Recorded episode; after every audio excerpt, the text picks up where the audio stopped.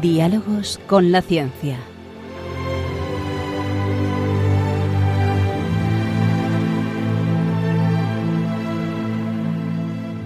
Dirigido por Javier Ángel Ramírez.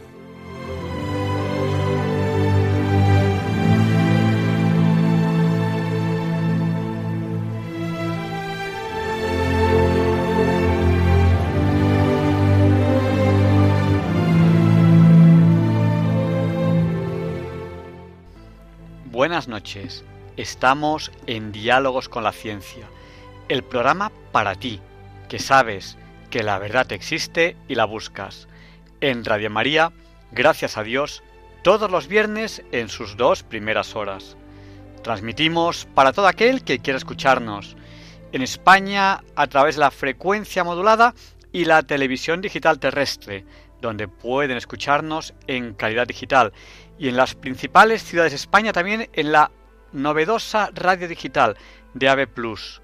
Transmitimos para todo el mundo a través de Internet, en el canal Radio María España de YouTube, a través de la página web www.radiomaria.es, donde además ahí en el podcast pueden encontrar el histórico de muchísimos programas de Radio María. Piensen en esa opción si ustedes quieren volver a escuchar un programa anterior, que además de que pueden pedirlo, pueden llamar a la emisora y pedir copia del programa. Además de eso, pueden ustedes escucharlo en el podcast de www.radiomaria.es. También nos pueden escuchar a través de apps, de aplicaciones para dispositivos móviles. Y el programa de hoy que tenemos preparado con ustedes, porque este programa también van a participar ustedes, ¿Cómo? ¿Cómo participan ustedes? Ahora se lo contaremos. Este va a ser un programa muy interesante. Vamos a hablar de enfermería. Vamos a hablar con la doctora Gador Joya sobre este tiempo de desescalada, recomendaciones, qué cosas se van a poder hacer, qué cosas no y qué recomendaciones nos, hace ella. Leonardo Daimiel Pérez de Madrid nos va a presentar la sección Pensar y Sentir. Los niños también participarán en el programa. Em, Luis Antequera presentará la sección de efemérides. Hoy no es un día cualquiera, va a ser un programa muy variado. La entrevista creo que les va a encantar, sobre todo a los enfermeros, bueno, y a todos ustedes, porque vamos a hablar, como ya les he dicho, de enfermería. ¿Cómo pueden ustedes participar en el programa? Pues a través del WhatsApp, les recuerdo nuestro WhatsApp, el del 8, recuerden, 8 x 864, nuestro WhatsApp es el 649 888871 o también a través de la red social específica para tiempos de confinamiento en coronavirus Y sin más dilación, Leonardo Daimiel Pérez de Madrid presenta la sección Pensar y Sentir. Disfruten de esta voz.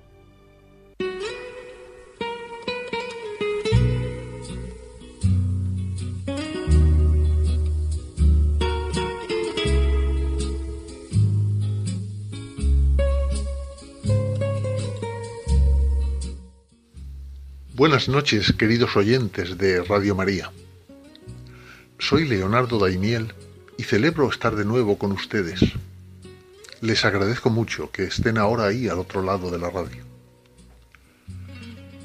Se cumplen hoy dos meses desde que comenzó la reclusión domiciliaria que nos ha trastornado la vida a casi todos. Ya vamos empezando a tener un cierto alivio, pero no podremos olvidar que han cambiado muchas cosas algunas incluso para bien, aunque en la mayoría de los casos no es así. En todo el mundo han fallecido más de 300.000 personas por el virus COVID-19 y se han contagiado más de 4 millones. Como dice el texto que les voy a leer hoy en Pensar y Sentir, la enfermedad tan nuestra se hace estos días más presente. Lo ha escrito Federico Fernández de Buján, catedrático de Derecho Romano en la UNED y autor de doce libros y de innumerables estudios y artículos muy diversos sobre temas de derecho, pedagógicos y literarios. Es miembro de la Real Academia de Doctores de España y también de la Real Academia de Jurisprudencia y Legislación, así como de diversos comités científicos y directivos en varios países. El artículo del que ahora les voy a leer un amplio extracto lo ha titulado La enfermedad y dice así. La enfermedad tan nuestra se hace estos días más presente. Todos tenemos experiencia de alguna enfermedad. Cuanto mayores somos, aún más. Afirma Juan Pablo II en su exhortación Christi Fideles Laisi, el hombre es llamado a la alegría. Sin embargo, frecuentemente tiene experiencias de sufrimiento y de dolor. La novedad es que hoy, con la pandemia del coronavirus, la enfermedad y aún la muerte nos circundan. Se han incrustado en nuestra vida, afectándonos profundamente. Todos somos siempre posibles enfermos, pero en estos tiempos la potencialidad, como probabilidad, puede atenazarnos. La enfermedad la sentimos también muy dentro cuando aflige a uno de nuestros seres queridos. En ocasiones, y no pocas, incluso nos duele más que si fuera la nuestra. Nunca estamos preparados y menos aún dispuestos para padecer. Es muy humano el deseo de evitar el sufrimiento y liberarse de él cuando nos alcanza. Pero la enfermedad se presenta y a veces de repente. Diría que sin llamar a la puerta. Entonces, o bien luchamos contra ella sin perder totalmente la paz, o nos sumimos en la desesperación, lo cual no logra nada y la hace más insufrible. Para combatir la enfermedad eficazmente, no podemos tratarla en abstracto. Según atestigua un axioma médico, empírico, por muy experimentado, no hay enfermedades sino enfermos. Y así hoy los tratamientos que nuestros maravillosos médicos están aplicando a cada paciente se adaptan a sus circunstancias de salud, edad, etc., incluso a su personalidad psíquica. Es decir, es más bien hipocondríaco o despreocupado. Lo mejor sería que fuésemos ese enfermo esperanzado, optimista y sereno, ese buen enfermo que colabora esencialmente a su propia curación. Muchos estudios clínicos lo corroboran. El poder de la mente es insospechado. Sonreír al infortunio, poner al mal tiempo buena cara, afrontarla con serenidad y no rebelarse contra lo inevitable, son actitudes para hacer más llevadera esta situación. Pero lo ideal no coincide con lo real y por ello necesitamos que el personal sanitario nos conforte, que nos atienda, no solo en nuestro cuerpo, sino también en nuestro ánimo. Una palabra, un gesto, tocándote la cara o dándote la mano, un ya verás cómo te pondrás bien, ayuda tanto como la mejor medicina. Y eso lo están haciendo de maravilla la inmensa mayoría de los que cuidan hoy a sus pacientes. Una enfermera llorando se dirigía así a los familiares de los enfermos. Comprendo que sufráis por no poder cuidarlos, pero que sepáis que estamos intentando atenderlos como si fueran nuestros. Y en este plano de atención psíquica juega también para los creyentes un papel fundamental, diría que imprescindible, los sacerdotes y también los clérigos de otros cultos, que llevan la paz a los enfermos que lo requieren. Cuánto consuelo y sosiego causan una conversación, una confesión solicitada o la unción de enfermos. Dios no quiere esta pandemia, muchísimo menos la ha enviado el mal y el sufrimiento no estaban en los primigenios planes del Creador. Ahora bien, cuando la enfermedad llega, puede convertirse en una ocasión privilegiada de acercamiento a Dios, incluso para algunos no creyentes. Y son muchísimos los poco practicantes que redescubren la casa del Padre de la que llevaban tiempo alejados. Ellos conservaban memoria de ese Dios que esperaba siempre su retorno. Si es así, de la enfermedad pueden obtenerse beneficios. Es evidente que esta consideración solo es posible desde un plano sobrenatural. Escribe San Pablo en su carta a los romanos que desde Cristo todo es para bien. Si sabemos asociar nuestro dolor al suyo, la enfermedad nos une con él. Podemos convertirla en purificación y podemos ofrecerla por ese o por aquel al que queremos y está en dificultad. O por eso o por aquello que nos preocupa, sea propio o ajeno. Y sin duda dará fruto. En estos tiempos en que cualquiera de nosotros podemos ingresar en un hospital, traigo a colación un pensamiento que para los cristianos puede aliviar nuestro miedo a ser hospitalizados o puede ayudar a serenarnos en nuestra estancia. Donde está Cristo se está bien. Y en los hospitales está Él, y está presentísimo. En primer lugar, bajo el mismo techo, literalmente. En nuestro país, en la práctica totalidad de los centros sanitarios, públicos o privados, hay una capilla con un sagrario. Y en él Jesús nos espera está para que tú y yo sepamos que si acudimos a Él, aunque sea con el pensamiento, nos oye, consuela y ayuda. Además de esta presencia sacramental, Dios está también en la persona del otro enfermo, ese que está a tu lado en la UCI o en una habitación contigua. En Él está Cristo doliente para que le prestes tu atención está junto a los enfermos y en los enfermos. Son sus preferidos. Y Jesús está a sí mismo en el personal sanitario. Utiliza su dedicación, su saber y sus manos para curarte. Así, los hospitales son también lugares sagrados. Termina diciendo Federico Fernández de Buján, si estás enfermo o lo está uno de los tuyos, te deseo que tengas confianza en el personal sanitario y si eres creyente, también en Dios. Tu fe te hará fuerte y dará sentido a tu sufrimiento.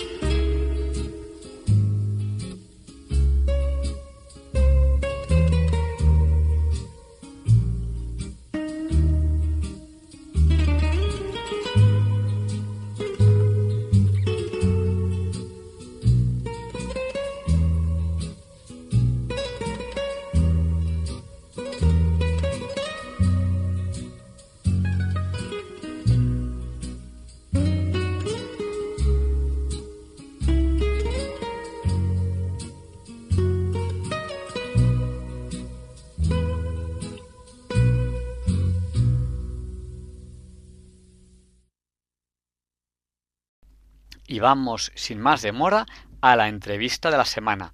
Quédense con nosotros porque les va a encantar.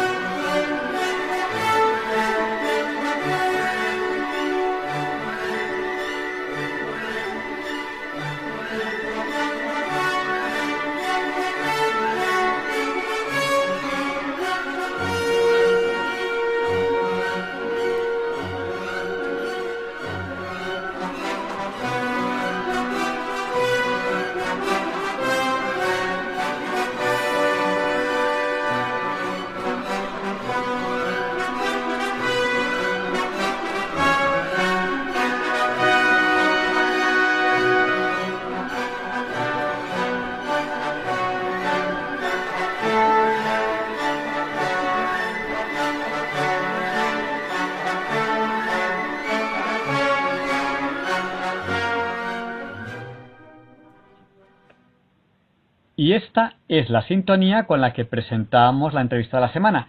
Y hoy tenemos aquí, en Diálogos con la Ciencia, en Radio María, a Azucena Pedraz Marcos. Ella es enfermera y periodista. Es profesora del Departamento de Enfermería de la Universidad Autónoma de Madrid. Eh, buenas noches, Azucena. Buenas noches, Javier. Pues eh, lo primero que, te quería preguntar es, bueno, eh, esta semana, el día 12 de mayo, se celebró el Día Internacional de la Enfermería. ¿Por qué se celebra este día? ¿Cuál es el origen de la celebración? Bueno, el origen de la celebración es que esta fecha, en esta fecha, el 12 de mayo, nació hace justo ahora 200 años Flores Nightingale, que es una líder de la enfermería y un referente para toda la enfermería mundial. La razón de que sea una referente es que, en, pues imagínate, en el siglo XIX fue una persona que tuvo una educación excepcional, su padre que era un eh, empresario del momento enseñó a sus hijas matemáticas, lo que era algo realmente extraño en su momento. Ella no se casó nunca, siempre tuvo muy claro que quería ser enfermera, en un contexto eh, el anglosajón que, como sabéis bien, después de la reforma protestante, em, el, trabajo de enfermería era desarrollado por mujeres de, muy baja formación y, calidad, porque habían, ah, bueno, todo el personal religioso había salido de los hospitales y esta mujer se empeñó, ella quería ser enfermera, convenció a su familia para que la dejaran ser enfermera y en ese momento estalla la guerra de Crimea en 1854. Es la primera guerra moderna, si quieres, porque fue la primera guerra que tuvo corresponsales de guerra. Y eso también fue definitivo porque el corresponsal del periódico The Times informaba a diario de lo que estaba ocurriendo en esa guerra una guerra en un país lejano, en Crimea, allí entre Rusia y Turquía, en la que Inglaterra fue a apoyar al Imperio Otomano en contra de los rusos, pero en la que caían como chinches todos los soldados, una alta mortalidad, 42% de mortalidad. Florence Nightingale convenció al ministro de la guerra, Sidney Hebert, que era buen amigo de la familia, y se fue con 38 mujeres, 38 enfermeras, a el hospital de campaña de Scutari, muy cerquita de Estambul. Simplemente aseando los pabellones, digo simplemente, pero a nadie se le había ocurrido hasta entonces, aseando los pabellones, aseando a los enfermos, dejando espacio entre las camas, haciendo unas comidas apetitosas, calientes, cuidando a los enfermos de día y de noche, lavando la ropa, retirando un pozo negro, consiguió que la mortalidad bajase del 42,7 al 2,4%. Por eso se conmemora este día, el día 12 de mayo, como el Día Internacional de Enfermería. Porque Flores Nightingale fue una líder, es una líder para todas las enfermeras mundiales. Bueno, eso quiere decir que números gordos, de cada 29 fallecidos, salvó, perdón, de cada 20 fallecidos, salvó 19. ¿no?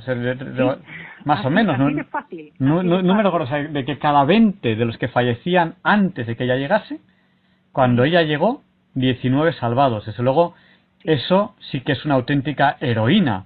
Eso sí que, vamos, eso ni, ni Superman consigue esos resultados. De hecho, en Inglaterra tienen, le tienen una muy altísima ah, devoción eh, hay, una, hay un museo, el Museo Flores Nightingale, que está en el Hospital de St. Thomas, justo al lado del, del AI, de la famosa noria londinense. Y los ingleses le, bueno, le han puesto su figura, la figura de la dama con la lámpara, porque ella dormía tres horas diarias. Pasaba todas las noches paseando entre los pabellones con la, con la lámpara por si algún soldado necesitaba que ella les escribiera a sus familiares, por ejemplo, cartas. Y, los ingleses le tienen en tan alta consideración que la reina Victoria le dio la medalla de la reina Victoria a la primera mujer que se la dio fue a ella. Y además apareció estuvo durante varios años en el billete de 10 libras eh, inglés. O sea que eh, tiene mucho reconocimiento a nivel mundial no no desde luego, se, se ganó el puesto sobre todo eh, incluso esto que nos comentas de de escribir a los familiares y este tipo de cosas, demuestra lo humana que es esa profesión. O sea, la, la, enfermería cuando, cuando conozco a algún enfermero o alguna enfermera, eh, una de las cosas que, que envidias la, humanidad de, esa profesión. Yo, yo tengo, eh, tengo otra formación, tengo otra vocación, pero es luego una cosa que, es una formación tremendamente humana, la de, la de enfermero o, enfermera. Debe serlo, porque estamos eh, al lado de las personas en una situación, cualquier persona en una situación de gran vulnerabilidad. No puede uno hacerse cargo de esa vulnerabilidad si no tiene humanidad. Y bueno, y además este no es un año cualquiera, porque la Organización Mundial de la Salud ha declarado el año 2020 el año internacional de, la enfermería. ¿Cuáles son los objetivos de la Organización Mundial de la Salud para esta celebración? Y bueno, y cómo se, esto creo que, que se, se declaró antes de la actual pandemia mundial. ¿Cómo se han visto afectados eh, esas celebraciones por la actual pandemia ¿no? que, que, ha coincidido del, del, del, coronavirus, el actual coronavirus eh, que produce la enfermación, la del COVID-19. Sí, bueno, eh, justamente como te decía, hace este año 200 años, números redondos del, eh, nacimiento de Flores Nightingale. Por eso la OMS decidió celebrar este año el Año Internacional de Enfermería. También porque una de las cosas que se dio cuenta la Organización Mundial de la Salud es la necesidad de esta figura, la figura de enfermeras y matronas. Tendemos a, imaginar el mundo como el mundo en el que vivimos y con los medios que tenemos, los hospitales que tenemos, los profesionales que tenemos. Pero en todo el mundo, hay que pensar que en todo el mundo faltan nueve millones, nueve millones de enfermeras y de matronas. Las enfermeras y las matronas, esto ha dicho el presidente de la Organización Mundial de la Salud, son el eje vertebrador del sistema sanitario. Porque en muchos lugares donde no hay otro recurso, las enfermeras son las que curan y cuidan a la población y las matronas son las que garantizan el buen, eh, bueno, la, buena llegada al mundo de niños en lugares en condiciones que de otra manera sería imposible. Por eso la Organización Mundial de la Salud quería llamar la atención acerca de la necesidad que hay de este personal en todo el mundo y sobre todo la necesidad de eh, bueno empoderar a, este, a estos profesionales y ofrecerles el reconocimiento que merecen. Fíjate que esto está relacionado con el COVID-19 desafortunadamente, porque una cosa que hemos descubierto en España es que tenemos cinco enfermeras por cada mil eh, por cada 10.000 personas, perdón. Y esta es la mitad, la mitad del número de enfermeras eh, que hay en, la, eh, en, el resto de Europa, ¿no? Estamos a, a, la mitad del nivel del resto de Europa, muy lejos de lo que hay, por ejemplo, en Alemania, que tienen 19 enfermeras por cada 10.000 habitantes. Mm. Esto mm, nos, aclaro, llama la atención pero esto nos hace pensar en que incluso cuando tenemos a pacientes en los hospitales con altas necesidades de cuidado, cuidado tan intensivo, precisan de personal que esté 24 horas al día pegado al, eh, al paciente. Las enfermeras hacen esa función.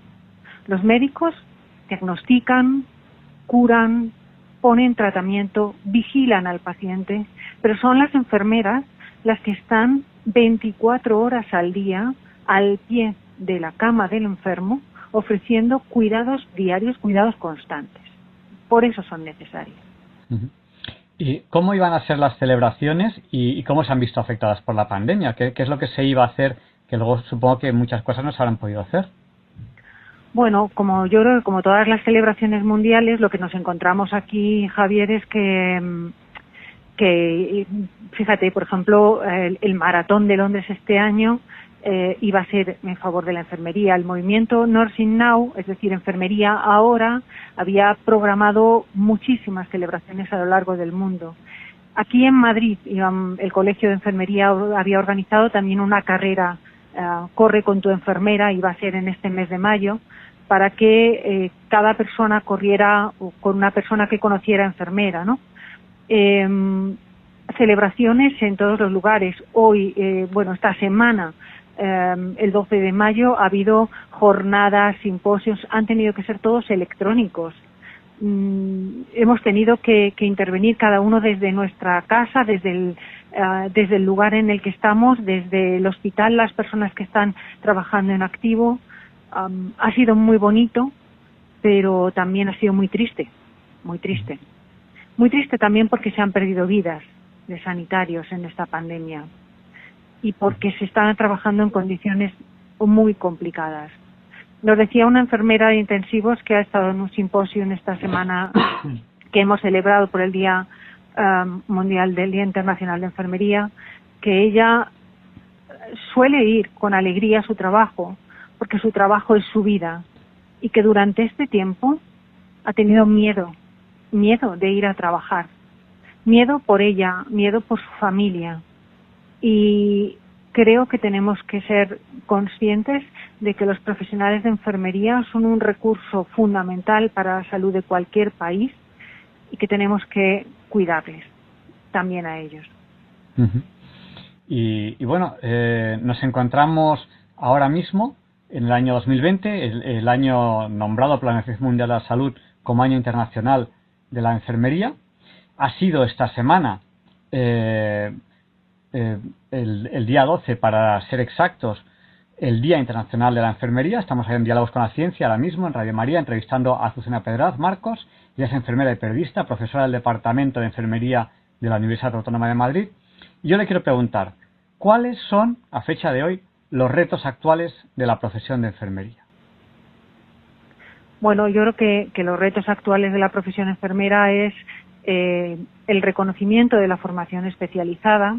Fíjate que los eh, en España las enfermeras cuando terminan sus cuatro años de grado de enfermería, como cualquier otra titulación, periodismo, eh, derecho, hacen también formación especialista, igual que hacen los médicos o los psicólogos o los biólogos, el sistema MIR, EIR, PIR, hacen especialidades, especialidades de enfermería de salud mental, enfermería de obstétrico-ginecológica, matrona, enfermería familiar y comunitaria, y eh, ahora mismo las comunidades autónomas solo reconocen eh, la, especialidad de matrona a la hora de contratar a las enfermeras. Ese es un reto fundamental. No podemos tener profesionales de enfermería con tan alta formación y no um, utilizarles, sino contratarles para la formación que tienen especialista.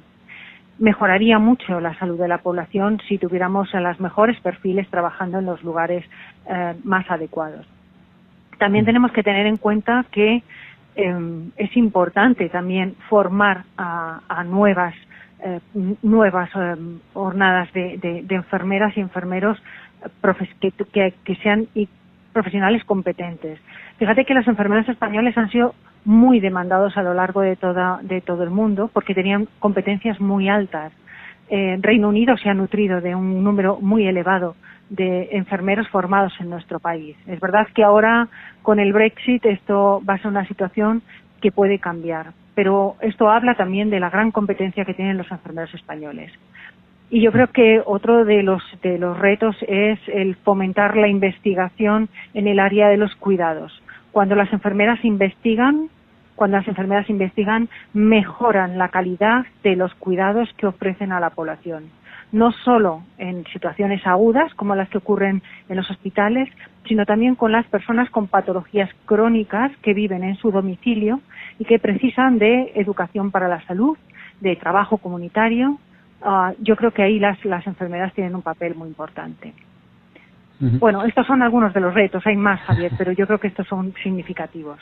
Sí, yo además es algo que, iba a comentar, que las enfermeras españolas eh, hace que sean muy demandadas, lo que, eh, lo que hace pensar que la preparación es muy buena. Por eso también yo quería felicitarle porque usted es profesora del Departamento de Enfermería de la Universidad Autónoma de Madrid y de alguna forma esa preparación tiene que venir por la, por la, que ustedes le, están dando en, los diversos lugares donde se estudia enfermería.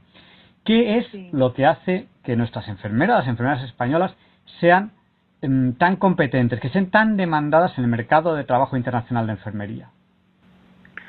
Fíjate, yo creo que, bueno, en, Europa, en Europa tenemos una directiva europea que hace que los profesionales puedan eh, ser reconocidos su titulación, sobre todo los profesionales de ciencias de la salud, en cualquier lugar de Europa. Eso favorece la movilidad, ¿vale? Pero también hace que tengan una formación muy similar en toda Europa.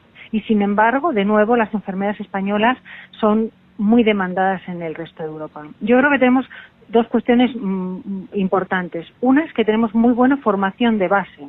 Tendemos a pensar que el sistema educativo español es deficitario. Yo creo que no. Creo que desde la base, y hablo desde la base de la educación primaria y secundaria, tenemos una muy buena formación, pero es que además los estudiantes en la universidad nosotros tenemos una carrera que es eminentemente práctica, la mitad de la formación tiene que ser práctica, práctico-clínica, por lo que te decía de esta directiva europea. Eh, nuestros estudiantes se forman en los mejores, en muchos de los mejores hospitales y centros de salud que hay en nuestro país.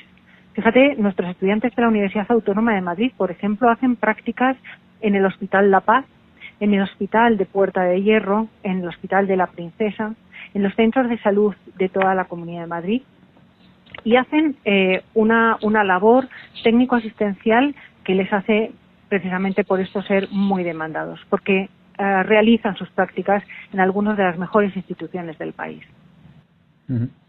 Bueno, y ya tenemos que terminar eh, esta, esta entrevista, pero voy a pedir un último esfuerzo a nuestra entrevistada, Azucena Pedraz Marcos, que ella es enfermera y periodista, profesora del Departamento de Enfermería de la Universidad Autónoma de Madrid, porque en esta entrevista que estamos teniendo aquí en Diálogos con la Ciencia en Radio María, pues habrá oyentes que habrán llegado a mitad de la entrevista o, al final, pues porque la radio es así, porque es, muy dinámica y hay gente pues que, pues que acaba de llegar a la entrevista, a lo mejor se ha quedado, y qué interesante, qué es lo que están hablando. Así que le voy a pedir a, Azucena que si puede hacernos un resumen de lo que hemos hablado en la entrevista de hoy.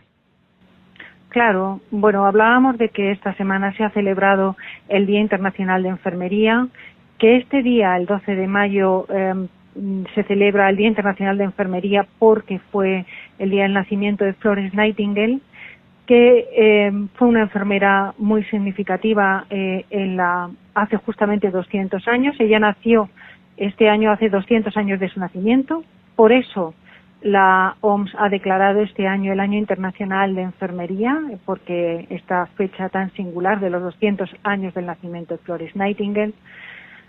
Flores Nightingale, que fue además una precursora de la formación de enfermería, ella decía que las enfermeras tenían que tener formación y salario, no podían hacer trabajo voluntario en los hospitales, porque si no tenían la formación y no recibían un salario, nunca iban a ser reconocidas como tales.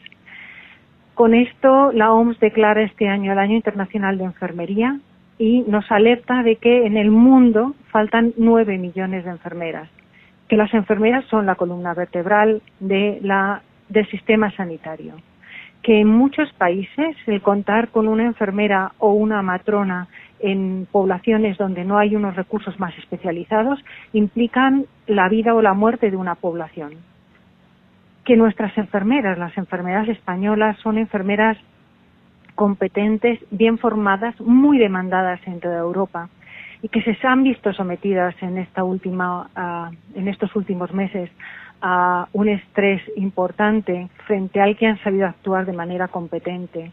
El, el provocado por esta pandemia del COVID-19 que ha hecho que nuestras enfermeras eh, estuvieran al lado de los pacientes muchas veces cuando ni siquiera sus familiares podían estar al lado de ellos, dándoles la mano, intentando que pudieran conectar con sus familias a través de videollamadas.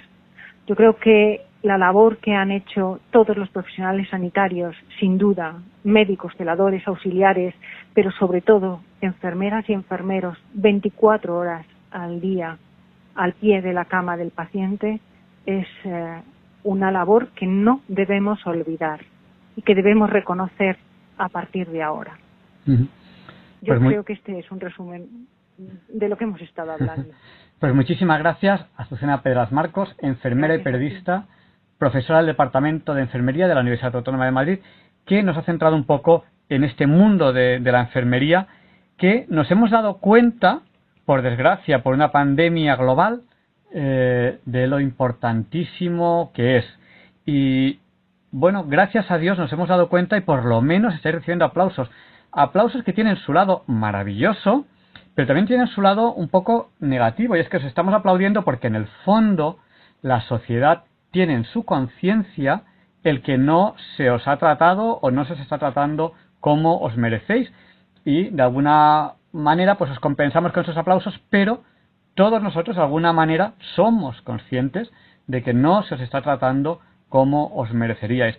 Estáis en situaciones a veces muy complicadas, con medios muy justos para ser principios del siglo XXI, que es donde estamos, y, bueno, eh, creo que eh, deberíamos, en general, la sociedad, valoraros más y, premiaros más. De alguna manera con los aplausos queremos hacerlo, pero este llamamiento que Diálogos con la Ciencia eh, deja ahí en el aire de que esto debería, debería plasmarse en algo más que, en aplausos.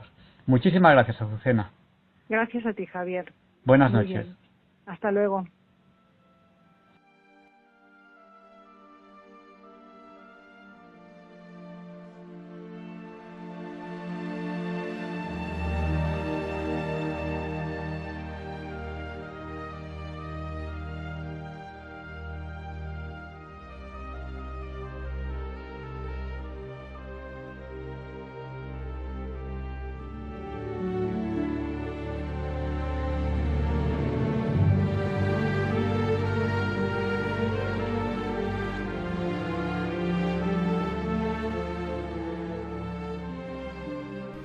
Y en estos tiempos especiales de, confinamiento debido al coronavirus en el año 2020, solemos tener una sección especial que es con Gador Joya. Ella es doctora en medicina, es pediatra, tiene una plematura en enfermedades tropicales en pediatría en el Hospital Carlos III, que es el hospital estrella en lo que es en pandemias y enfermedades infectocontagiosas como, como la que tenemos ahora. En ese tiempo de confinamiento especial en el que hacemos el programa desde casa. Quédense con nosotros porque Radio María también es su casa.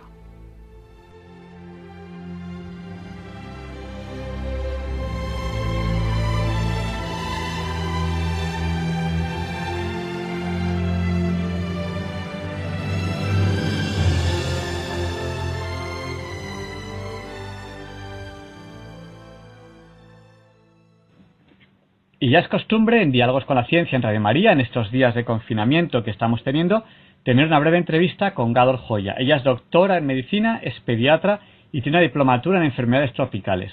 Eh, en enfermedades tropicales en pediatría y la tiene en el Hospital Carlos III, que es el hospital de referencia para eh, las pandemias e infecciones así como la que estamos teniendo ahora mismo, esta pandemia global del coronavirus. Eh, buenas noches, Gador. Hola, buenas noches a todos. Espero que estén todos bien una semana más. Pues eh, una pregunta, la primera pregunta que quería hacerte es casi más para, para un psicólogo o psiquiatra, pero, pero bueno, pero yo creo que un doctor en medicina general también, también la puede responder. Eh, y es que, bueno, llevamos ya bastante tiempo confinados, ya más de dos meses, mm, y mm, en general todo el mundo tiene una necesidad de salir. Eh, ¿se debe salir, se debe cumplir esa necesidad o, debemos aguantar como sea? ¿Qué es lo que debemos hacer? Mm. Sí, yo creo que hay que ir poco a poco recuperando la vida normal, ¿no? Y en ese sentido, pues yo se comprende esa necesidad porque es una necesidad que todos tenemos. Yo creo que sí que hay que ir poquito a poco recuperando uno, pues eh, nuestra actividad diaria, nuestra vida diaria, pues eh, y luego también pues la actividad económica porque eso repercute en un bien de las familias. Entonces yo creo que tenemos que ponernos ya en posición de salida no eh, ahora eso eso supone que detrás de esta de esta este comienzo de la nueva actividad tenemos que tener a personas y a gobiernos y administraciones responsables que tengan muy muy muy claro lo que hay que hacer de cara a esta nueva fase no entonces eh, yo creo que es muy importante este, esta fase de, desconfinamiento eh, eh, requiere una doble responsabilidad. Requiere una responsabilidad individual eh, por parte de cada uno personalmente, pero es una responsabilidad que emana o reposa en una responsabilidad superior que es la de nuestros gobiernos ¿no? autonómicos o el gobierno central.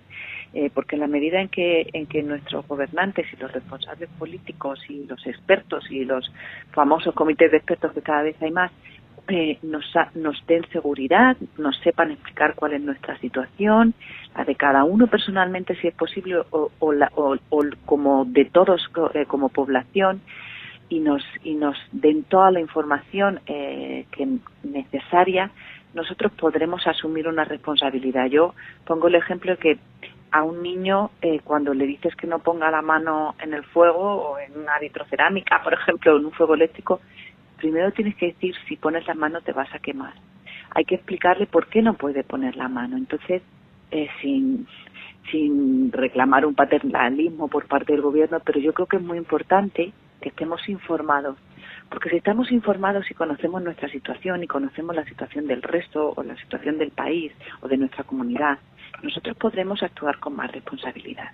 Y luego, por supuesto, yo creo que hay que conocer muy bien, antes hablábamos de un virus silencioso que ahora ya no lo es ya no tenemos la excusa de que no sabíamos cómo se comportaba y ahora ya sabemos pues que es un virus que no da la que puede eh, eh, que podemos ser todos portadores asintomáticos y ahí hay que hacer un gran esfuerzo por parte de los gobiernos de eh, procurar que bueno pues que todos podamos salir a la calle siendo potenciales portadores dando la seguridad de que vamos a poder ser responsables que todos tengamos acceso a llevar mascarillas. Yo creo que hay que salir con mascarilla a la calle, yo creo que hay que salir con mascarillas a todos sitios ahora mismo y eso no va a hacer, no va a evitar que no va a hacer que el virus desaparezca de la faz de la tierra y de nuestras calles, pero pero sí que va a hacer pues, bueno pues que, que se dé una transmisión controlada, ¿no?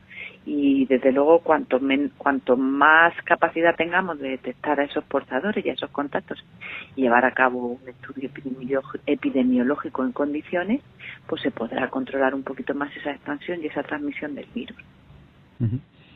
Eh, nos has hablado de, gobiernos, administración, eh, gobierno central, gobiernos autonómicos. Eh, claro, ahora parece ser que por temas de negociaciones políticas, no por temas sanitarios o por temas de negociaciones políticas se están eh, acordando una serie de eh, pues que cada comunidad autónoma pueda flexibilizar, pueda tal, pueda cual. No habrá un criterio para toda España igual. Ya no, ya no será por diferencia de más o menos contagios o de más o menos hospitales, sino que incluso hay una diferencia de criterio político. Desde el punto de vista médico, ¿cómo, se ve esto? ¿no? Aquí en Diálogos con la Ciencia hemos empezado el programa diciendo que la solución al, problema del coronavirus no lo va a traer la política, lo va a traer la ciencia, la investigación, con vacunas, con anticuerpos, con medicina. Eh, pero claro, mm, a veces parece que, estos temas políticos dificultan más que, que, que ayudar.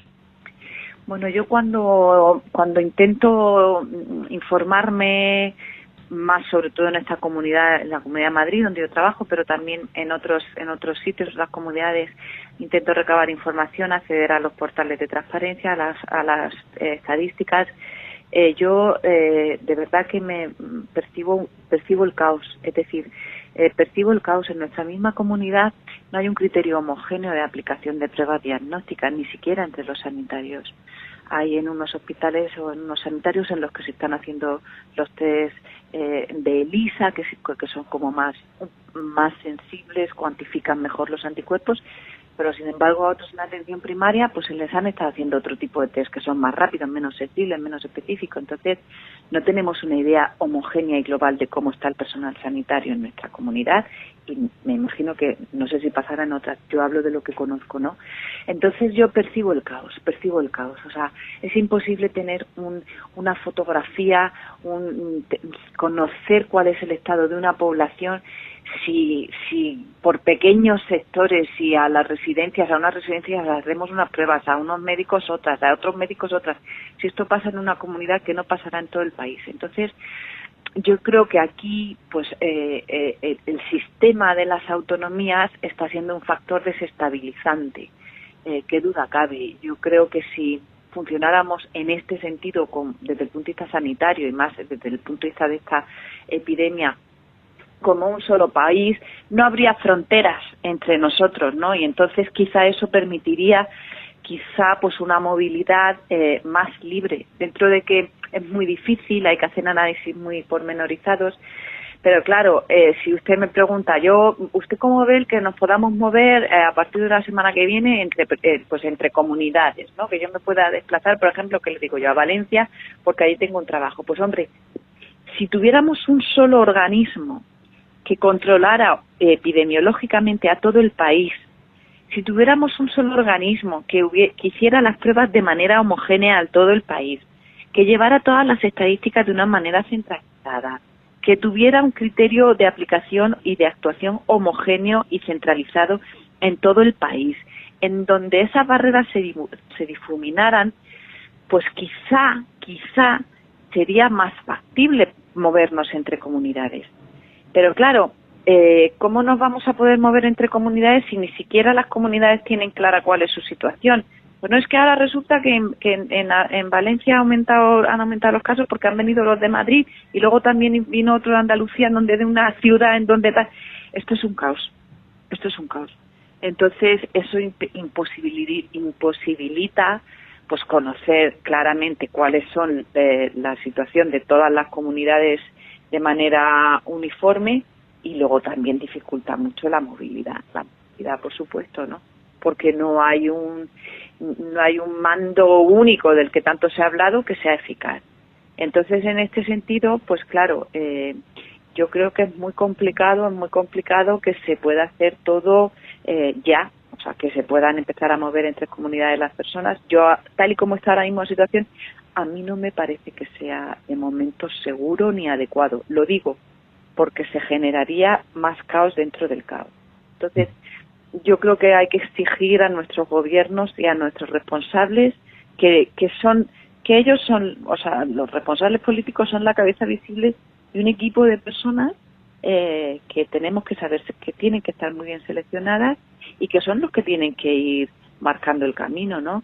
Yo creo que se tienen medios suficientes, por supuesto en la Comunidad de Madrid, medios, conocimiento y personal para llevar a cabo un plan. Yo lo decía el otro día, pues eh, yo yo mm, no me resigno, o sea, no me resigno a que me digan que es que en Madrid vamos a volver a contagiarnos muchos porque somos muchos en el metro.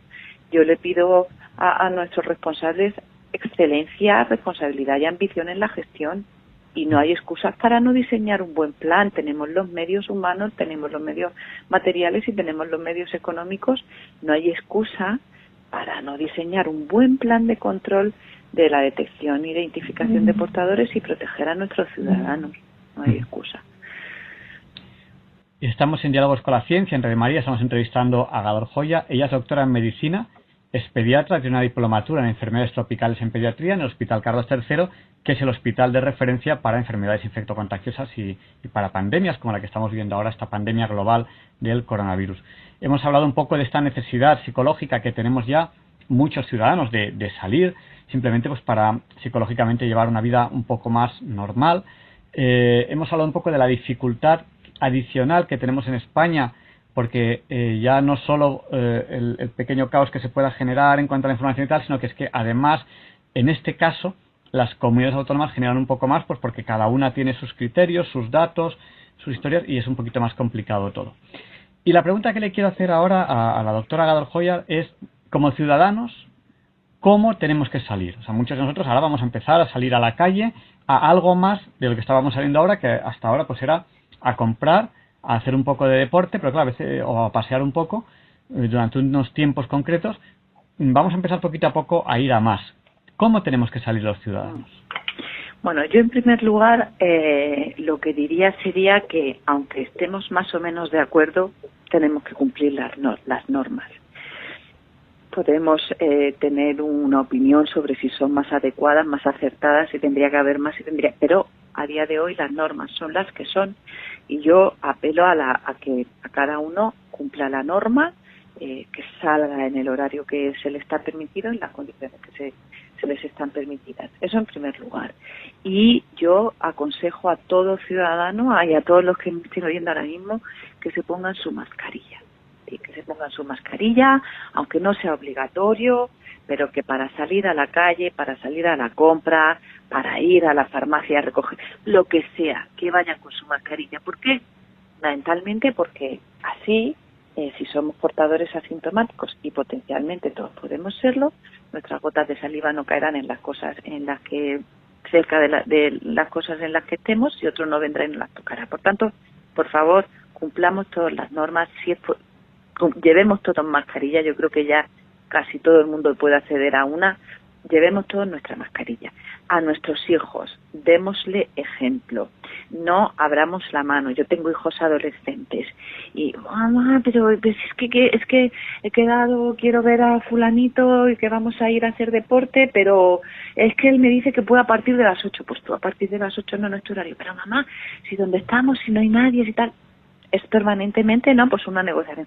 Hay que hacerles cumplir las normas, hacerles responsables y hacerles llevar mascarilla. Ojo con los adolescentes porque es verdad que, que sí que pueden contagiar y si es cierto, pues bueno, pues que tienden un poco a relajarse y en ellos pues hay que, no hay que dejarse vencer por su capacidad de confianza. Y pues eso, cumplir las normas, ser responsables y, y yo creo que bueno, confiar, confiar unos en otros y, y luego exigir, exigir también nuestros derechos, ¿no? Y exigir que se respete nuestra libertad.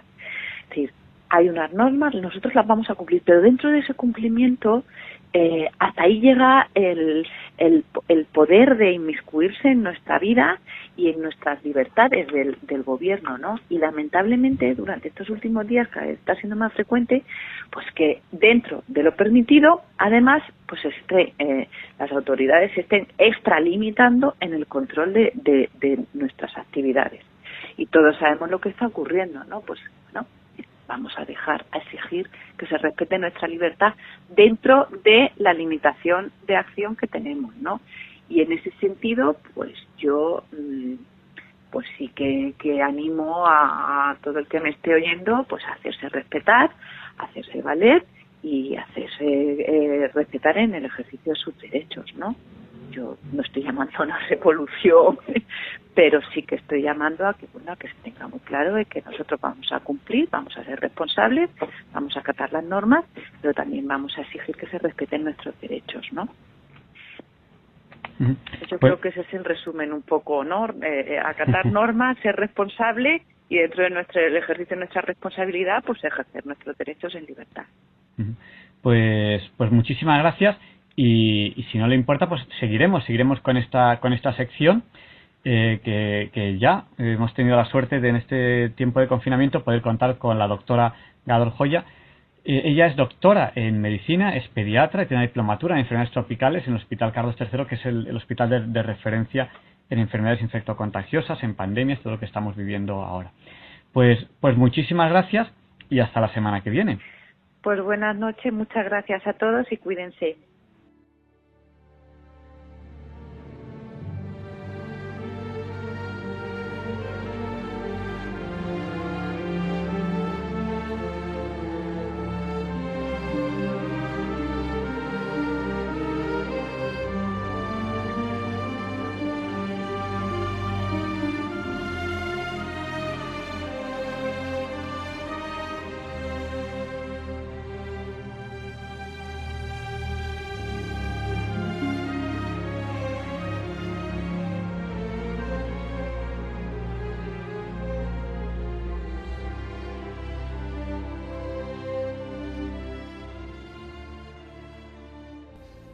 Seguimos con ustedes en Radio María, en Diálogos con la Ciencia.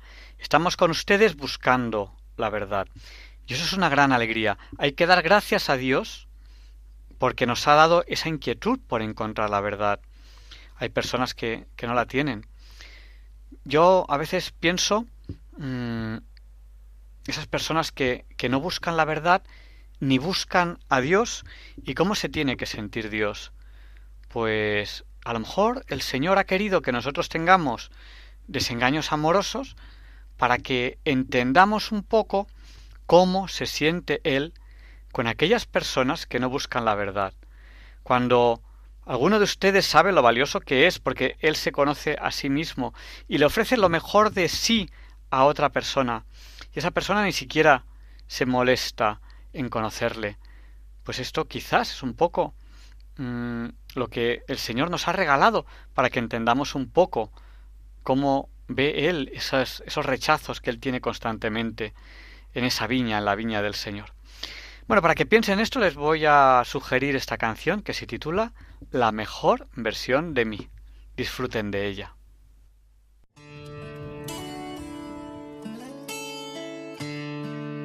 La mejor versión de mí no la conociste tú, porque siempre me frenaste con tu pésima actitud.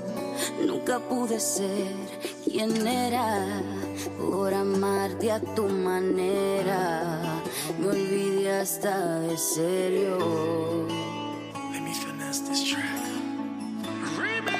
La mejor versión de ti merecido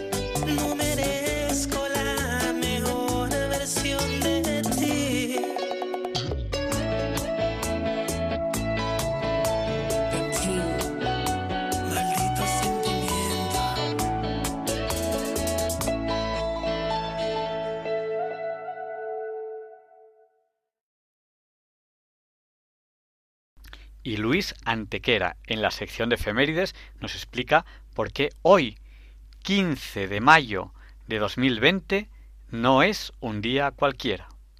It's a lovely day today, and whatever you've got to do, I'd be so happy to be doing it with you.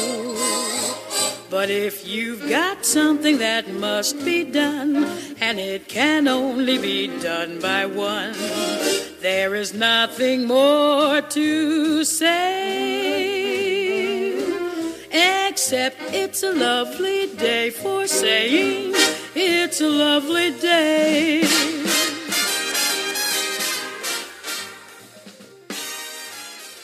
No, Javier Ángel, no dilectos compañeros de Diálogos con la Ciencia, no, queridísimos oyentes de Radio María. Claro que no es un día cualquiera, ningún día es un día cualquiera y este 15 de mayo que nos disponemos a comenzar hoy tampoco, porque en fecha tal, pero del año 614, tras invadir Siria, el persa Cosroes II toma Jerusalén, expulsa a la población y se apodera de la Veracruz, hallada en su día por Santa Elena, la cual es llevada a Persia. Cuando en 629, 15 años después, Cosroe sea derrotado por el emperador bizantino Heraclio, este recupera la Veracruz, que se perderá definitivamente en la nueva conquista de Jerusalén realizada en 1187 por el musulmán Saladino. Todo ello en el bien entendido de que hablamos de uno de los dos grandes fragmentos en que Santa Elena divide la cruz, el Jerosolimitano, pues un segundo lo envía a su hijo, el emperador Constantino, a Roma, desde donde la Veracruz será difundida a muchas otras iglesias en las que aún hoy se le rinde culto. Actualmente, el fragmento más grande, 63 centímetros del brazo izquierdo y 40 del travesaño, incluso mayor que el del Vaticano, es el venerado en el monasterio de Santo Toribio de Liébana, en España. Y en 1536, Ana Bolena, esposa de Enrique VIII, el uxoricida inglés, el cual ya había dejado morir a su primera esposa, Catalina de Aragón, es condenada a muerte acusada de traición, adulterio e incesto con su propio hermano Jorge, acusaciones falsas que da por buenas un tribunal plegado a los intereses del uxoricida, el cual simplemente deseaba casarse por tercera vez, pobrecito.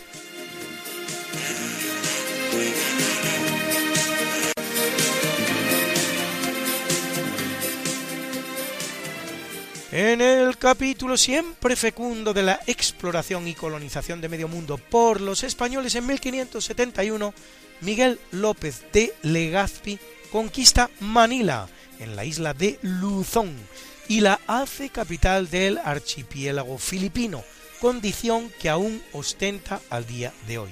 Y en 1755 los españoles se establecen en una zona de Texas, en los actuales Estados Unidos, donde tres meses después, el 25 de agosto, Tomás Sánchez de la Barrera funda San Agustín de Laredo, la actual Laredo. Pero es también un día aciago en esa misma historia de España, pues en 1648 se firma el Tratado de Münster, por el que los Países Bajos obtienen su independencia de la corona española al final de la Guerra de los 30 años. En 1701 se inicia una nueva guerra en España, la Guerra de Sucesión, guerra que acabará con la implantación en nuestro país de una nueva dinastía, la de los Borbón, personificada en Felipe V.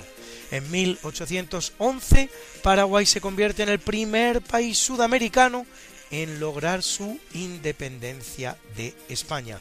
Y en 1813, en el marco de la Guerra de Independencia chilena, se libra el combate de San Carlos con adverso resultado para las tropas realistas españolas.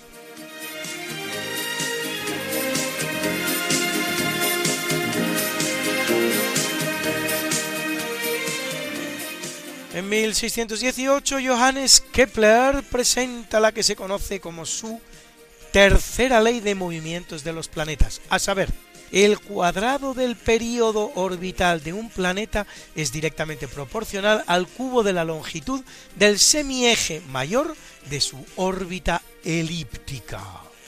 Ahí queda eso.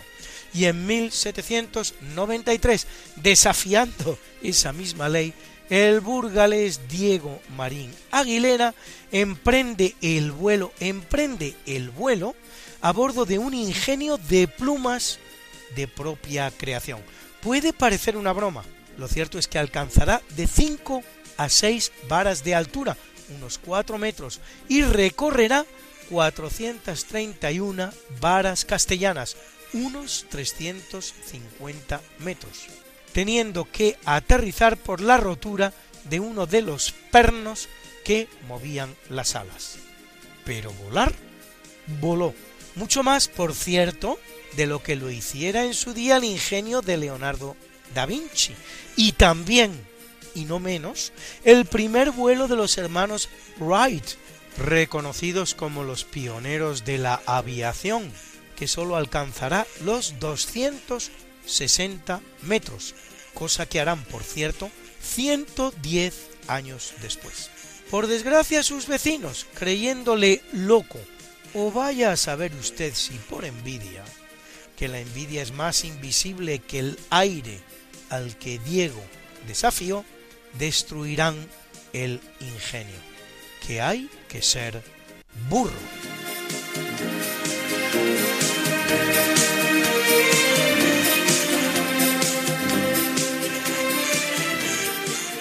En 1891 el Papa León XIII publica su encíclica Rerum Novarum, en la que expone la doctrina social de la Iglesia, señalando que el capital solo se legitima si se pone al servicio de la comunidad y que el Estado debe intervenir para proteger a los grupos sociales menos favorecidos. En 1896, en la carrera de San Jerónimo de Madrid, un enviado de los hermanos Lumière, Alessandre Promion, realiza la primera proyección cinematográfica que se produce en España, con diversas representaciones como el derribo de un muro, un paseo por los campos elíseos o la llegada de un tren a una estación. Y en 1935 se inaugura la primera línea del famoso Metro de Moscú, considerado el más bello del mundo.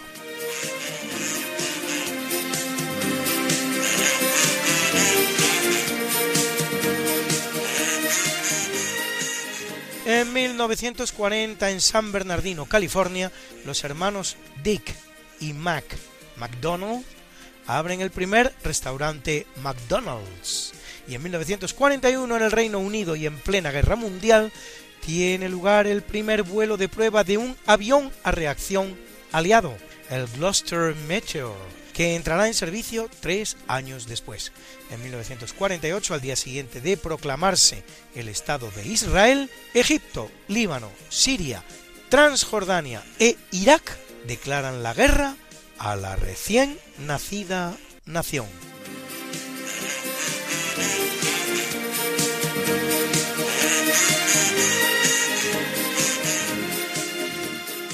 Y es una fecha grande en la conquista del espacio, pues en 1958 la URSS lanza el satélite artificial Sputnik 3.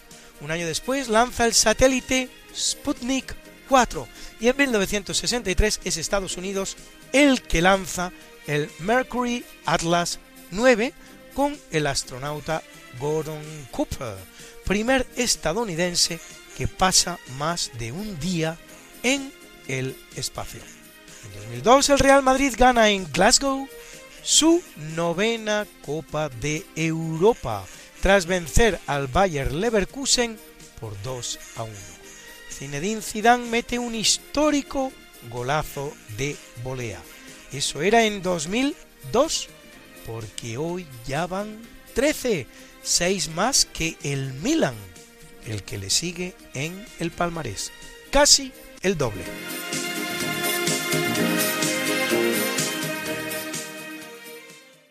Bruna, Bruna, nació María y está en la cuna, nació de día, tendrá fortuna.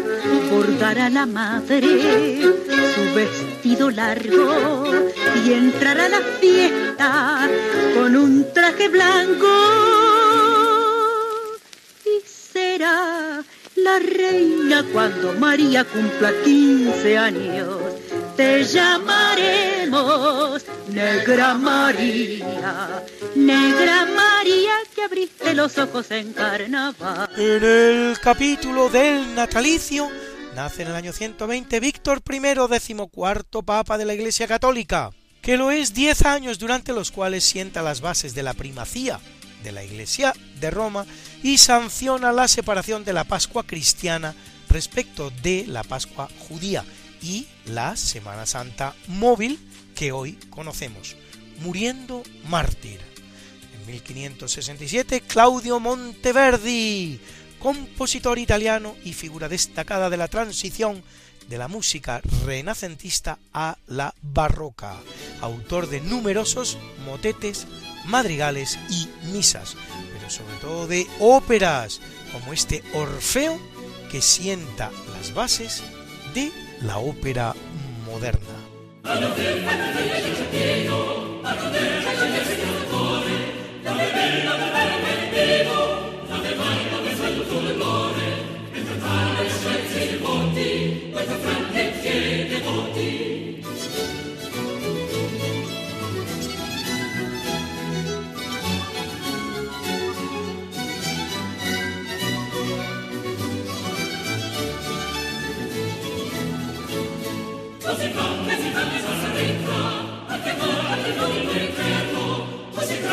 cielo c'è in pietra, chi fa giorno con giorno l'inferno, che di sera disanima non toglie, d'ogni grazia il frutto coglie.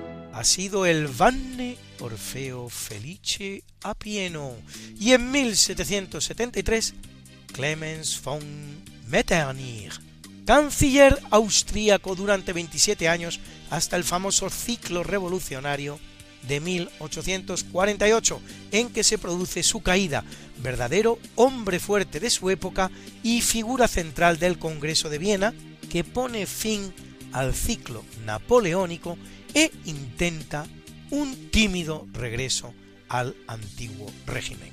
Y en 1859 en París, el francés de origen polaco Pierre Curie, físico y químico, pionero en el campo de la radioactividad. Nobel de Física 1903 junto con su esposa Marie Curie por sus extraordinarios servicios prestados sobre la radiación. En 1903 la arqueóloga y matemática alemana Maria Reiche Neufmann, estudiosa de las líneas de Nazca en Perú, unas curiosas líneas en el suelo que solo son visibles desde muchos metros de altura, siendo así que en las inmediaciones no hay cumbres ni altitudes que permitan su avistamiento autora de la tesis según la cual se trata en realidad de un calendario astronómico. Y en 1915, el estadounidense Paul Samuelson, de la escuela neo-keynesiana, primer Nobel de Economía, pues este premio no empieza a entregarse sino en 1970, 70 años después del resto de los premios Nobel cosa que hará por sus contribuciones a la teoría económica estática y dinámica.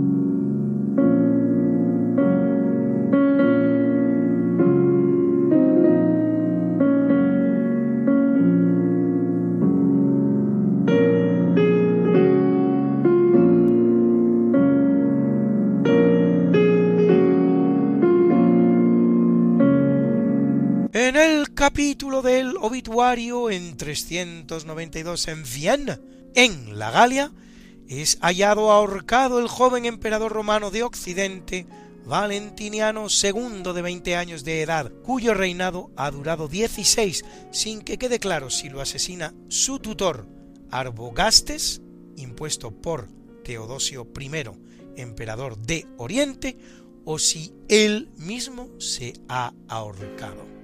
Y en 1130, a la edad de 90 años, en Madrid, San Isidro, labrador al servicio de don Juan de Vargas, beatificado por el Papa Pablo V en 1619 y canonizado por Gregorio XV en 1662, cuya esposa, María de la Cabeza, también será canonizada.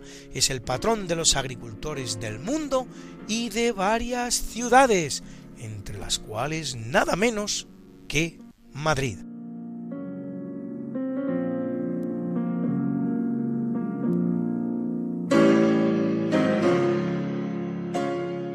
En 1174, Nur ad-Din Abu al-Qasim Mahmud ben Imad ad-Din Zangi, más conocido como Nur al-Din, que gobierna sobre todo Siria, el cual derrota a los cristianos en el curso de la Segunda Cruzada en Damasco, Antioquía y Egipto. En 1585, Niwa Nagahide, uno de los daimyo más poderosos del Japón, en un momento en el que un feudalizado imperio nipón está gobernado por diversos daimios, unos más poderosos y otros menos. Qué linda está la mañana en que vengo a saludarte. Venimos todos con gusto y placer a felicitarte. El día en que tú naciste, nacieron todas las flores. En la pila del bautismo cantaron los ruiseñores ya viene amaneciendo, ya la luz del día nos dio. Levántate de mañana, mira que. Y felicitamos hoy a Madeleine Albright, nacida en Checoslovaquia como Marijana Korbelova primera mujer en alcanzar la Secretaría de Estado norteamericana. Cumple 83. Y a la preciosa actriz italiana Anna Maria Alberghetti, que cumple 84 y nos dedica este precioso y sensual I Can't Resist You, que cantaba en 1957. ¿Quién fuera el hombre al que esta canción iba dedicada. I can't resist you. Heaven knows that I should and I would if I could, but I can't. Can't resist you. When I'm looking at you, you can practically do as you please. I'm yours completely. From my head to my toes, every part of me knows that I'm yours. I'm yours. completely. Every time that you speak, I begin to get weak in my knees. I try to be strong, but something goes wrong. I'm in your power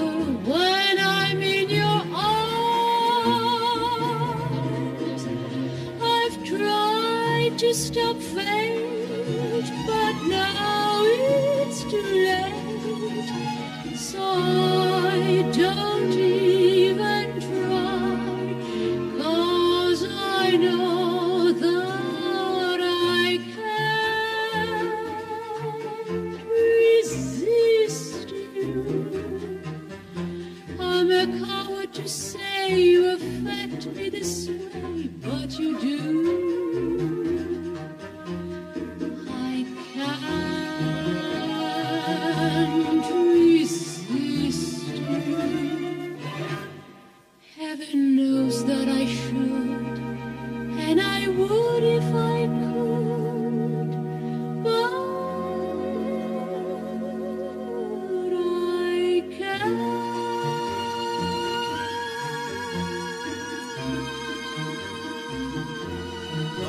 resistirme a ti, soy completamente tuya.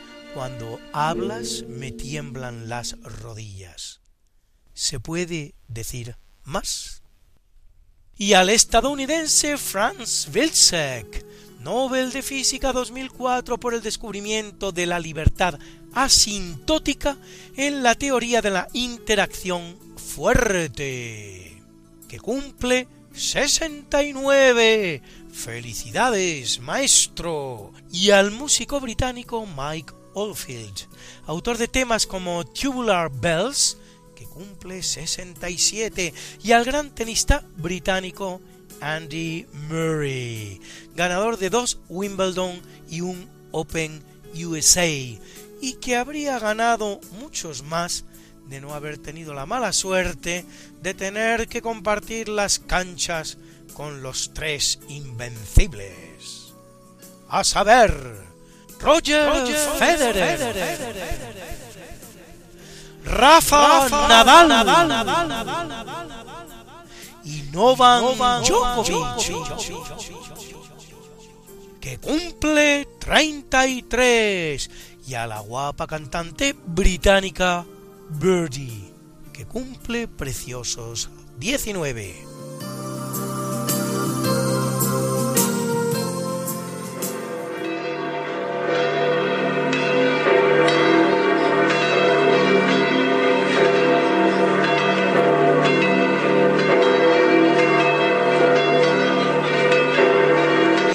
Celebra la Iglesia Católica a Isidro Labrador, patrono de agricultores e ingenieros agrónomos y de la preciosa capital madrileña, y a Torcuato Tesifonte, Cecilio Indalecio, Esiquio Eufrasio, Segundo Simplicio e Isaías de Kiev, oh,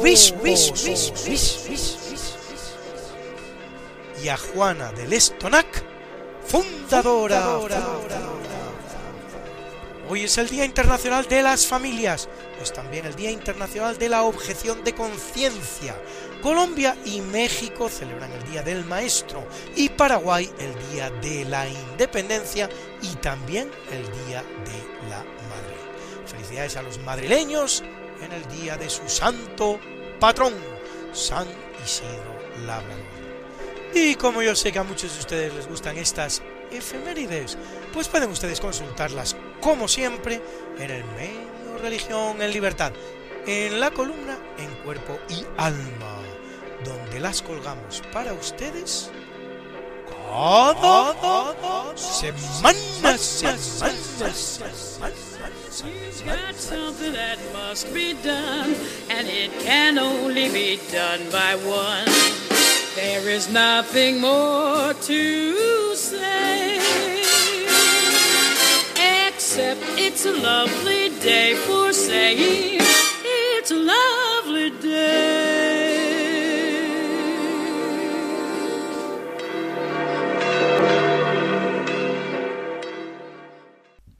Y esta semana hemos tenido una noticia importante de ciencia tecnología. Ya saben que eh, yo siempre digo que Diálogos con la Ciencia es un programa de ciencia, tecnología, arte y actualidad. Yo antes decía música, pero ahora digo arte, porque hemos tenido muchas entrevistas que eran otro tipo de arte que no era, que no era música. Bueno, pues en ciencia y tecnología hemos tenido esta semana una noticia importante, que es que una pieza de un cohete chino eh, ha caído de forma descontrolada eh, sobre la Tierra. Eh, normalmente cuando son piezas muy grandes, lo que se intenta es que caigan de forma controlada, es decir, se calcula una trayectoria y se hace caer en un lugar que se sabe que es deshabitado y bueno, pues con un cierto error, porque normalmente son piezas, pues bueno, evidentemente no van a estar tripuladas, no pueden estar tripuladas porque se desintegran, entran con la atmósfera, caen en fragmentos, algún trozo grande puede caer eh, al suelo o al, o al océano ahí donde caiga pero eh, lo que se intenta pues es impulsarlas con una cierta energía en forma de que caen en un sitio con una trayectoria bastante controlada. Así se ha hecho, se hizo por ejemplo eh, con, la, con la estación del Skylab, que eran muchas toneladas lo que caía y se hizo caer en forma controlada. También eh, la estación rusa Mir se hizo caer de, forma, de forma controlada. Bueno, pues este cohete que ha caído era en la parte impulsora, la parte central, de eh, un, un, cohete que iba al espacio a principios de mayo. Quiero recordar de memoria que era como hacia el día 5 de, de, fue lanzado este cohete. Y la parte central quedó orbitando la Tierra en una órbita que eh, cada vez era más cercana, por tanto, pues acabaría, acabaría cayendo. Y finalmente, esta semana ha caído. No ha sido prácticamente noticia, aunque eh, creo, recordar que es o bien la más grande o la segunda más grande que ha caído sobre la Tierra de forma descontrolada en toda la historia de la aeronáutica espacial.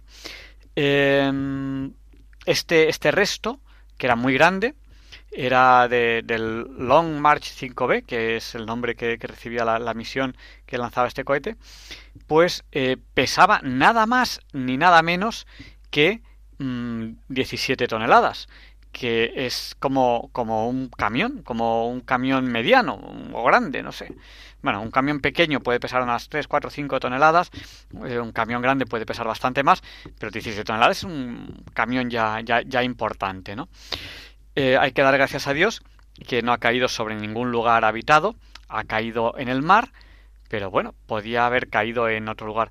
Se iba conociendo, según se iba acercando a, a, a cada vez más a la Tierra, se iba conociendo mmm, cuándo caería y se iban haciendo cálculos de dónde podía caer, aunque poco se podía haber hecho.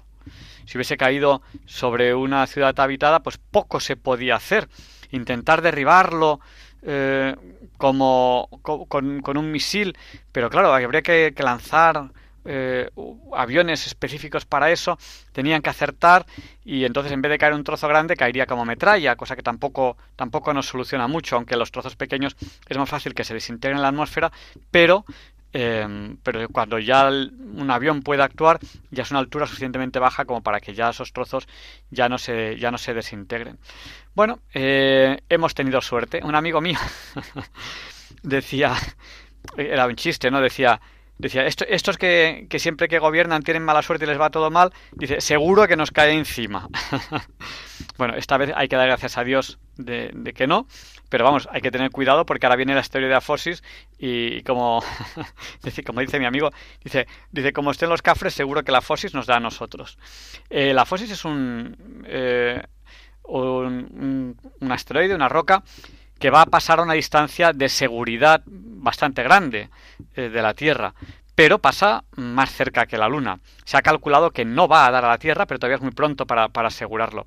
Si diese, si, si la fosis impactase contra la Tierra, habría una extinción masiva. Eso sí que sería tremendo. Eh, lo que ocurre que de momento los cálculos dicen que no, pero todavía falta años para que llegue. Entonces eh, los cálculos todavía no son muy precisos, pero se irá conociendo más según evoluciona el tiempo porque los cálculos se irán repasando. Bueno, y antes de que podamos tener la sección de los niños, que sé que, les gusta, les dejo con esta canción y después nos, nos, despediremos, como no, como hacemos en todos los programas de, de mayo, con una salve.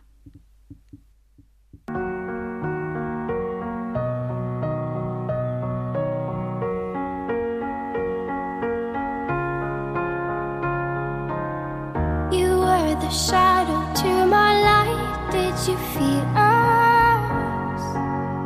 Another star, you fade away. Afraid our aim is out of sight. Wanna see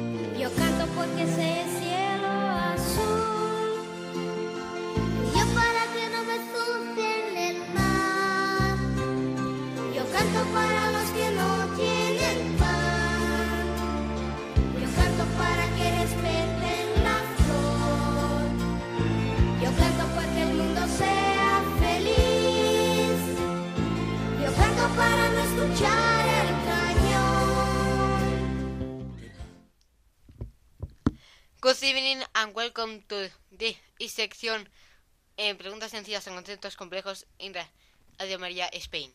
In this program, Diálogos con la Ciencia. With the kids. Eh, good evening, Balduino. How old are you? And I, I am 13 years old. Balduino tiene 13 años. ¿Y qué quieres preguntar esta noche a Diálogos con la Ciencia? Pues querría preguntar em, em, si la gravedad hace que, dependiendo de la gravedad, cambie el tiempo.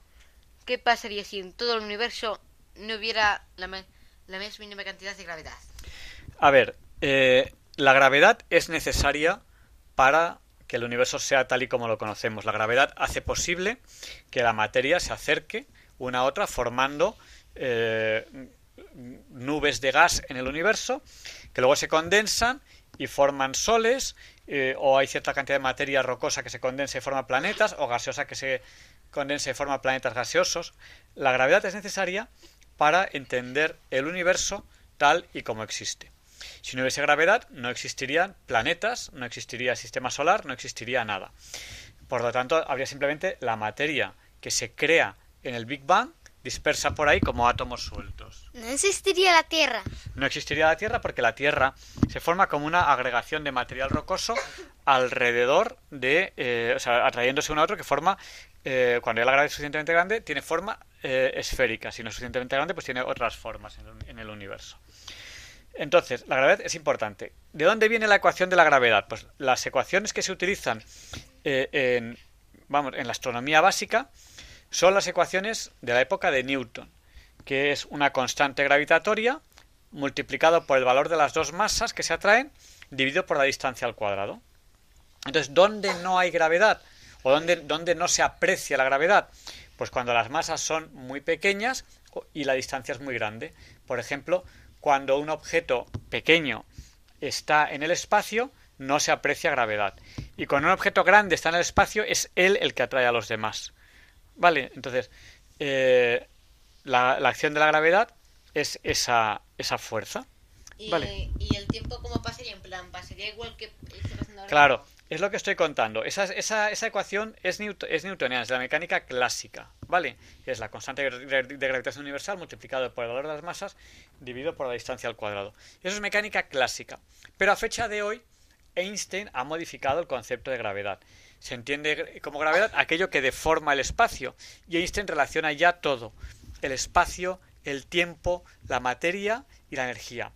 Así que, por ejemplo, donde los campos gravitatorios son eh, muy potentes, el tiempo transcurre, por decirlo de alguna manera, a un ritmo menor. Por ejemplo, eh, si un padre y un hijo, el hijo se queda en la Tierra y el padre eh, orbita alrededor de un agujero negro a, lo- a una distancia que luego pueda volver, como ahí la gravedad es muy fuerte, cuando el padre vuelve, el tiempo para él ha transcurrido más despacio y a lo mejor podría ser que tuviese la misma edad que el hijo. No sé si me explico con eso. Sí. Bueno, pues es que Einstein eh, revolucionó muchas ecuaciones de la mecánica clásica para eh, representar muchas cosas que antes no se representaban. Por ejemplo, eh, esta deformación del espacio y del tiempo debido a la gravedad.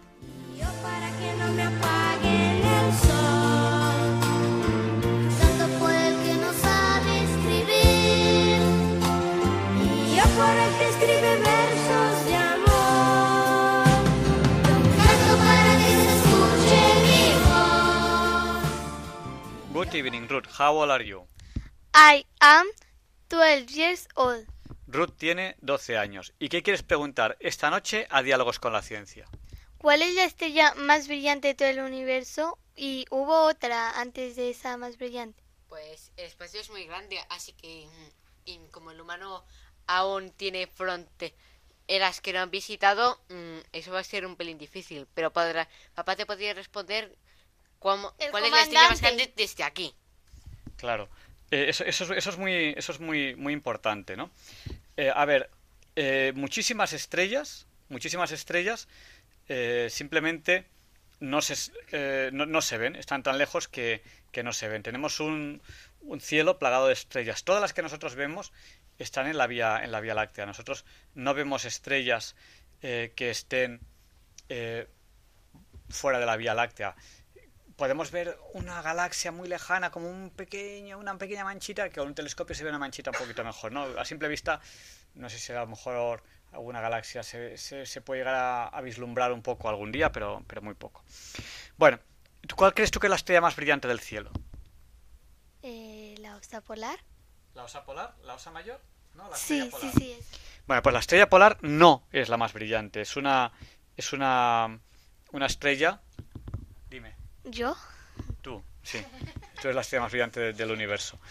Eh, la, eh, la, la estrella polar, la característica que tiene es que vista desde la Tierra parece que no se mueva. ¿Por qué? Porque si prolongásemos el eje alrededor del cual gira la Tierra, pasa muy cerquita de donde nosotros vemos esa Pero estrella. brilla mucho. Sí, pero no es la más brillante. Eh, entonces, eh, prolongando el eje alrededor del cual gira la Tierra, pasa muy cerca de esa estrella. Entonces, eh, cuando a lo largo de la noche vemos las estrellas, las estrellas hacen como cualquier otro astro, como el Sol, como la Luna, salen por el este y se ponen por el oeste. Eso es porque la Tierra gira en un sentido que lo que está alrededor parece que salga del este y que se ponga hacia el oeste, porque la Tierra gira de oeste a este. Entonces, en el, en el horizonte, los astros salen del este y se ponen al oeste, porque es- realmente es la Tierra la que gira. Bueno, pues en ese eje de giro, la polar está muy cerca de, lo que sería la prolongación del eje. O la vemos, la vemos, la vemos muy cerca de esa posición. Por eso parece que todas giren alrededor de ella. Y es polar porque está encima del polo norte. No es exacto. Está desviada un grado. Está desviada un grado respecto a, a la posición eh, por la que pasa el eje. Por lo tanto, eh, no es exacto y, y hay una pequeña variación de, de- de un grado. El eje tiene, tiene esa pequeña desviación, no corresponde exactamente al norte. Bueno, pero ¿qué estrellas realmente hay que sí que son brillantes? Pues la- la- eh, dime. Ah, creí que me ibas a decir algo. No, nada, nada. Eh, la, eh, una estrella muy brillante, por ejemplo, yo creo que es la más brillante del cielo, es una enana blanca que está en Sirio, en la constelación eh, Can Mayor. Bueno, no, Sirio es el nombre de la estrella, la, constelación es Can Mayor. Eh, una supergigante blanco-amarilla que, eh, que está eh, se llama Canopus, también es muy brillante. Arcturus, que es una estrella que es roja, es una gigante naranja, que además eh, Arcturus tiene la peculiaridad de que eh, pronto, que es pronto, dentro de, eh, de aquí a 10.000 años, se va a desintegrar. A lo mejor se ha desintegrado ya, porque tarda 700 años en llegarse la, la luz. Va, va- va a hacer una, va a hacer explosión, va a ser una supernova. Eh, y últimamente está haciendo cosas raras. Supernova, ¿qué es esa? Supernova es una gran explosión en el espacio que emite muchísima luz. Entonces, eh, eh, Arcturus lo que pasa es que no se sabe cuándo, cuándo va a ocurrir esto. Había gente que decía que pronto porque estaba cambiando de brillo, pero bueno, ese pronto puede ser de ahora a 10.000 años. Dime, Teresa. ¿Por qué tienen esos nombres? Bueno, pues son los nombres que le dan los astrónomos. Eh, la- hay una enana amarilla, que es la Alpha Centauri. Eh, cuando hay una constelación, Alpha es la que más brilla, Beta la siguiente, Gamma la siguiente, y así sucesivamente, que son letras griegas. Dime. ¿Qué, qué es?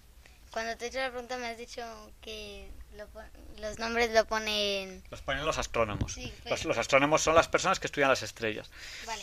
Bueno, pues también brilla mucho, hemos dicho Alfa, eh, Alfa Centauri. Alfa es la que más brilla de la constelación de Centauro.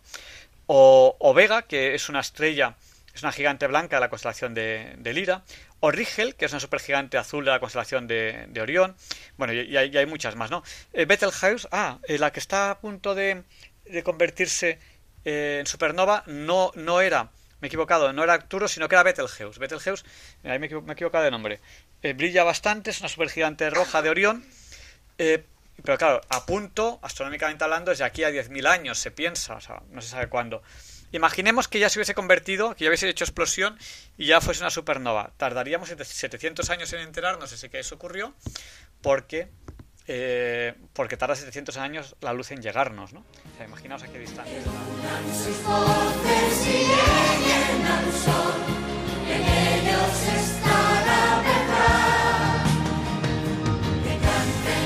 niños que viven en paz y aquellos que sufren dolor.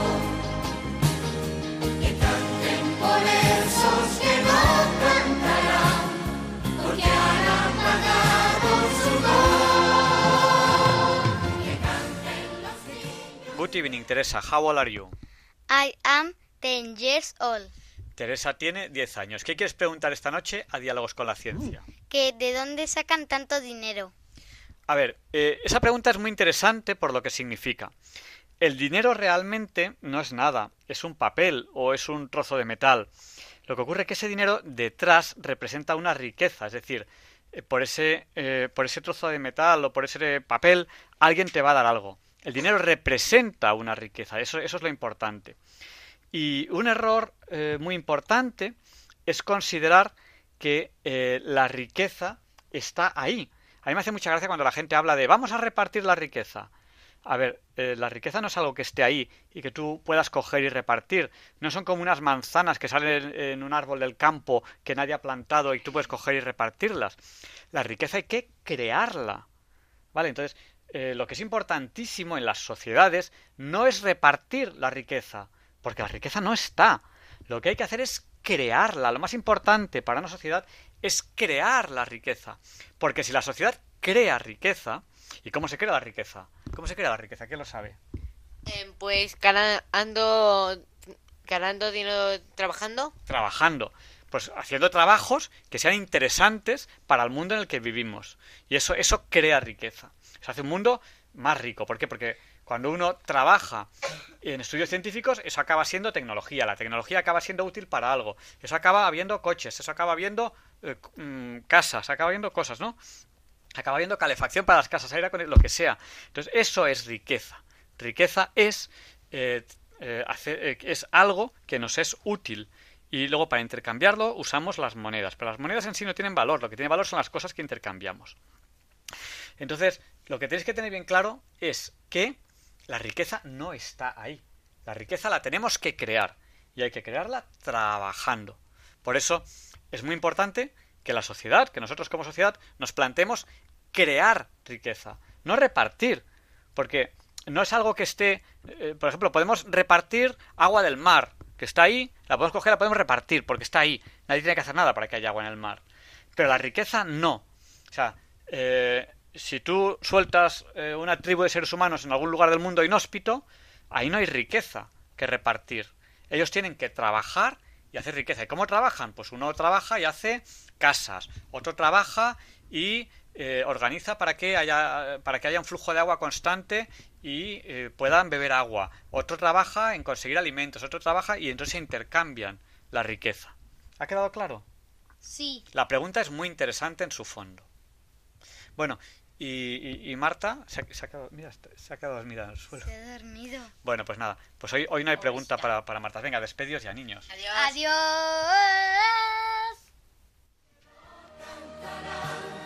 Porque han apagado su voz.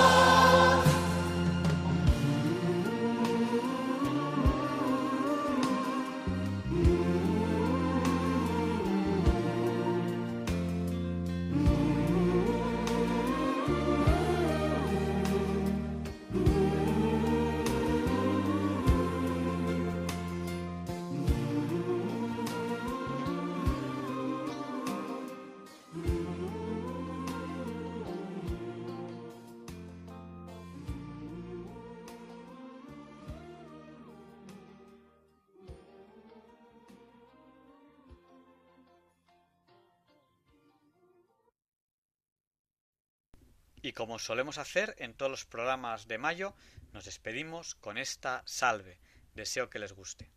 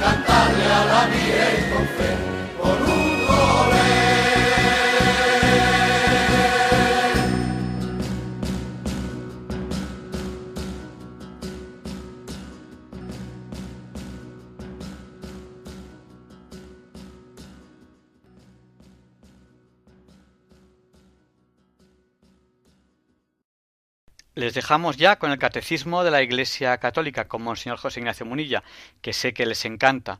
Les esperamos la semana que viene, si Dios quiere, no falten. Y le pedimos al Señor que cuide de nosotros, que cuide de nosotros en cuanto al coronavirus y que cuide de nuestra sociedad para que no hagamos muchas barbaridades, porque la solución al coronavirus ya lo tenemos bien claro, no va a venir de parte de los políticos, eso ya es evidente. Va a venir de parte de la técnica, de los científicos, de los médicos, de los investigadores. Y pidamos al Señor que no hagamos muchas barbaridades desde el punto de vista social y político, que vaya camino que llevamos.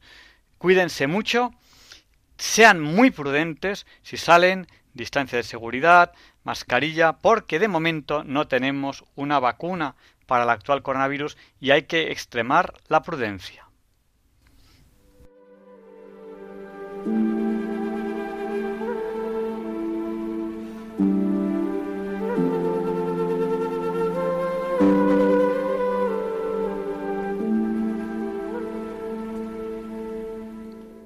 Y así concluye en Radio María el programa Diálogos con la Ciencia. Dirigido por Javier Ángel Ramírez.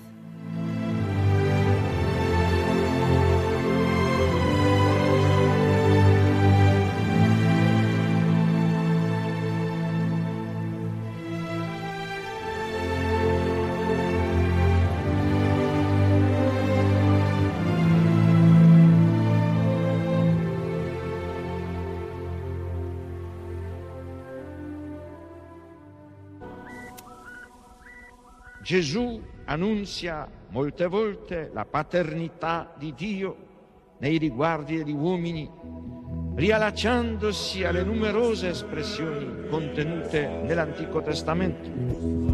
Per Gesù Dio non è solamente il Padre di Israele, il Padre degli uomini, ma il Padre suo, il Padre mio. Pater noster, Amici e sinceri, santi vice turno ventu, advenia regnum tuum, fiat voluntas tua, sicur in cielo ed in terra. Padre nostrum quotidiano, vitano visorie, che divitano visere vita nostra, sicurano nostri vittimus, de vitoribus nostri, et ne nos induca in tentazione, sed libera nos a mano.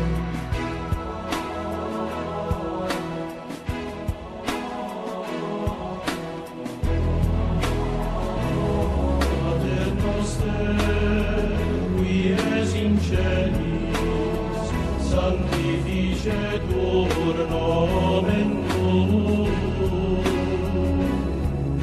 Ad venia regnum tuum, fiat voluntas tua, sicut in cielo